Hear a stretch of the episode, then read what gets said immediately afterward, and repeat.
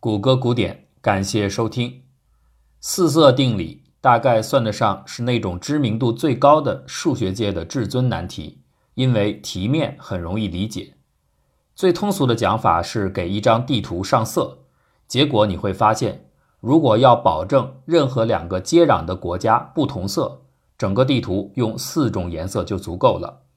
在数学上，具体来说是在数论领域。还有更严谨的对四色定理的定义，就是在平面图上为所有顶点着色，只需不超过四种颜色，即可确保任何的一条边不会连接两个同色顶点。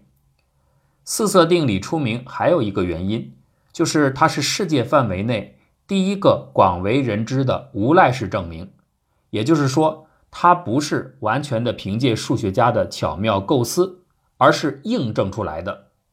研究者只把题目的证明进度推进到了一个需要极大量的枚举运算来逐个验证的程度，到这儿人就撂挑子了，不干了。反正这里边所说的极大量，不像有一些问题一样，极大到了上穷碧落下黄泉，穷尽整个宇宙也算不完的程度。这里啊，花大量时间还是可以算完的。那干脆就交给计算机硬扛，愣是让机器把这些枚举验证工作给做完了，输出结果表明四色定理成立。所以到现在为止，虽然越来越多的研究者都承认这种机器证明的合法性，毕竟人们已经用好几种不同的方式，各自独立地进行了机器验证，但仍然有相当数量的人类证明至上主义者是不承认这个结果的。所以，他们仍然称之为四色猜想，而不是四色定理。四色猜想最早登场是在1852年，一个叫弗朗西斯·古斯里的人在给英格兰地图上色的时候想到了这个问题。他当时注意到，让各个连接的区块用不同颜色加以区分的话，总共用四种色彩就够了。从伦敦大学毕业之后不久，他继续学习法律。这个时候，他的弟弟弗雷德里克·古斯里已经成为著名数学家奥古斯特·德摩根的学生。弗朗西斯就向弗雷德里克分享了自己最初的观察，以及他徒劳无功的证明的努力。他要求弗雷德里克也邀请他的老师德摩根共同来思考这个问题。事实证明，德摩根一下子就被这个问题吸引住了，但是他却没有办法给出答案。一八五二年十月二十三号，他给爱尔兰著名数学家和天文学家威廉·汉密尔顿写下了如下的内容：“我的一名学生今天要我给他关于一个事实的成立原因，可实际上我当时并不知道这是否是事实，而且到现在也都还不知道。”他说：“如果任意的分割一个图形，并且为每个部分着色。”使具有公共边界的任何区域都具有不同的色彩，那这可能需要四种色彩，但不会要求更多。以下是一个需要四种颜色的实例，无法创造出需要五种颜色的必要性。如果您能找出一个简单的反例来反驳的话，这会让我像一个愚蠢的动物。我想我一定会像斯芬克斯那样去做。德摩根在信尾的自嘲式幽默。实际上反映出这个问题带给很多人一种神奇的迷惑感，大多数人对他的第一印象都是相吻合的。无论如何，现在这个问题开始走进这个时代最杰出的数学家们的视野，它像野火一样迅速蔓延，开启了对这个猜想的证明竞赛。大约又过了三十年，一个叫亚瑟·凯利的人。对这个看起来很简单的问题，仍旧悬而未决，感到惊讶。他在参加伦敦数学协会的一次会议时，会议进行到一半，他就问与会人员是否有人找出了解决方案。由于根本没有人愿意去尝试，回家之后，他开始直面这个挑战。不到一年，也就是1879年，凯利就返回了伦敦，并向皇家地理学会提交了一份名为《地图着色》的小册子。他并没有给出确切的证明，但是提供了他的一些思考和对自己失败方法的总结。其实这些线索大大的推进了迟滞已久的四色问题。或许这当中最有价值的是他创造出的一个反结性的思路。假设某幅地图已经成功的用四色进行了染色，现在再添加进来另外的一个区域，那么还能够保持相同的颜色方案吗？下一位登场的也是一个伦敦的律师，叫做阿尔弗雷德·坎普。坎普在剑桥跟随凯利学习数学，他尝试用了不可能方法，获得了令人吃惊的丰硕成果。一八七九年七月上旬。坎普在《自然》杂志上宣称，他证实了四色猜想。坎普证明的核心依赖于一个已证明定理，一种现在很常见的图论运算，还有一种古老的处理方法。证明关键在于一个已经被证明的事实：每个平面图上至少有一个顶点的顶点度要小于六。所谓顶点度，就是连接一个顶点的边的条数。根据这个认知，坎普通过不断删除或成块的去掉包含四个或小于四个顶点的子图来进行操作。为什么要去除四个或更少顶点的子图呢？因为每一块具有四个或更少顶点的子图，毫无疑问，其内部肯定是满足四色性的。那抛开所有这些次级顶点，就是少于四个的顶点之后，继续寻找子图和着色。直到剩余到原始图为止。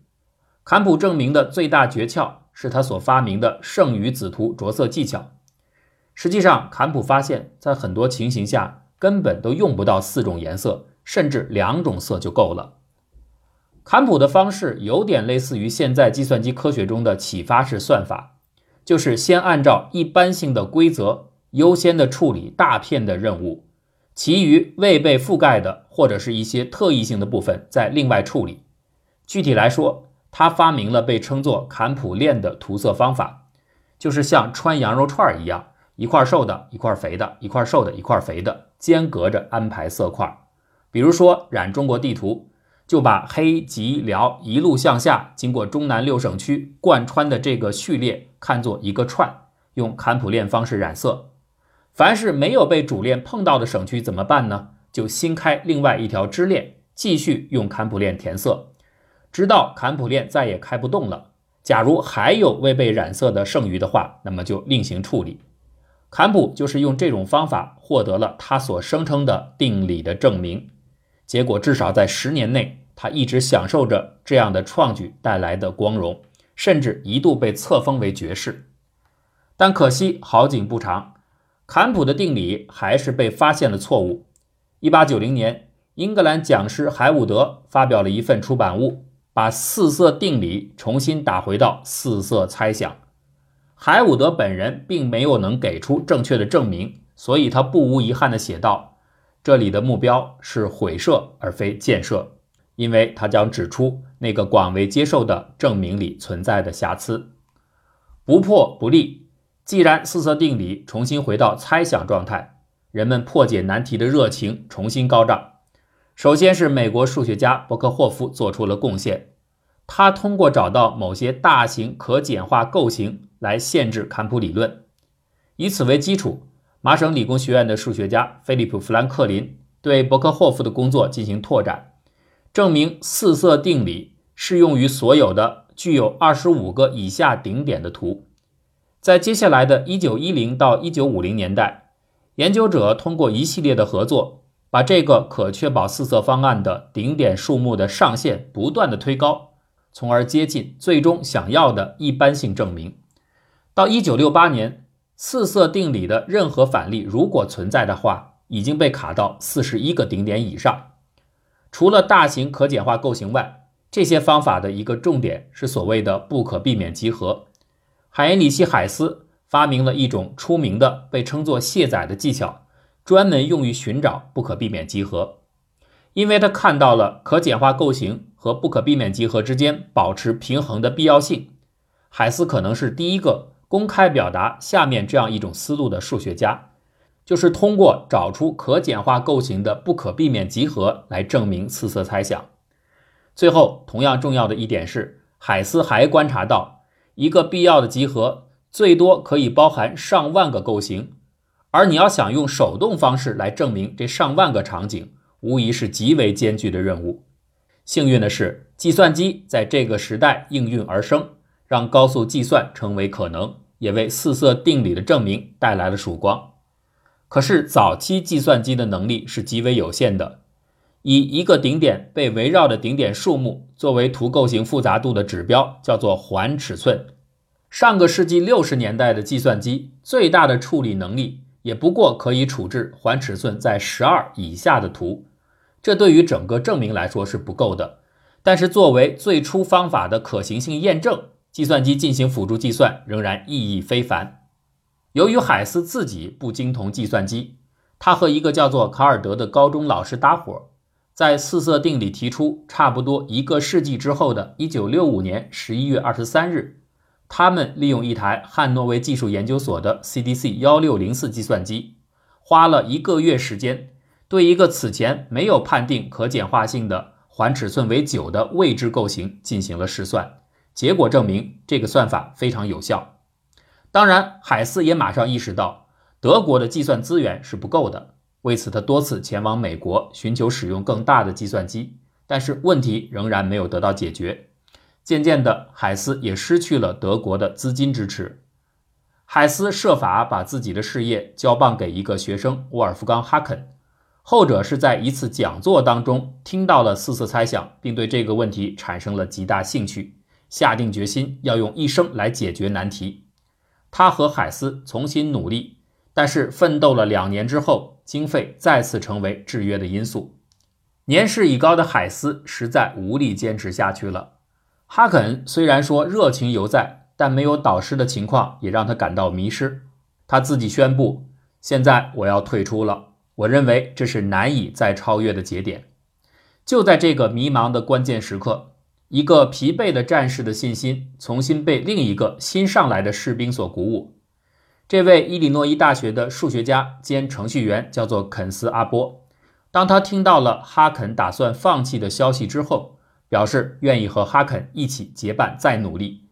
哈肯再度振作，终于在1976年。他们在反复检查了几百页的输出结果和长达一千两百小时的计算后，终于借助当时强大的计算机完成了四色猜想的机器证明。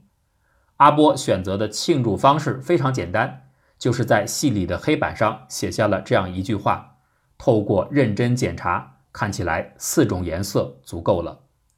此后，他们就在数学会议上宣布了自己的结果。并把证明过程详细的进行了整理和修改，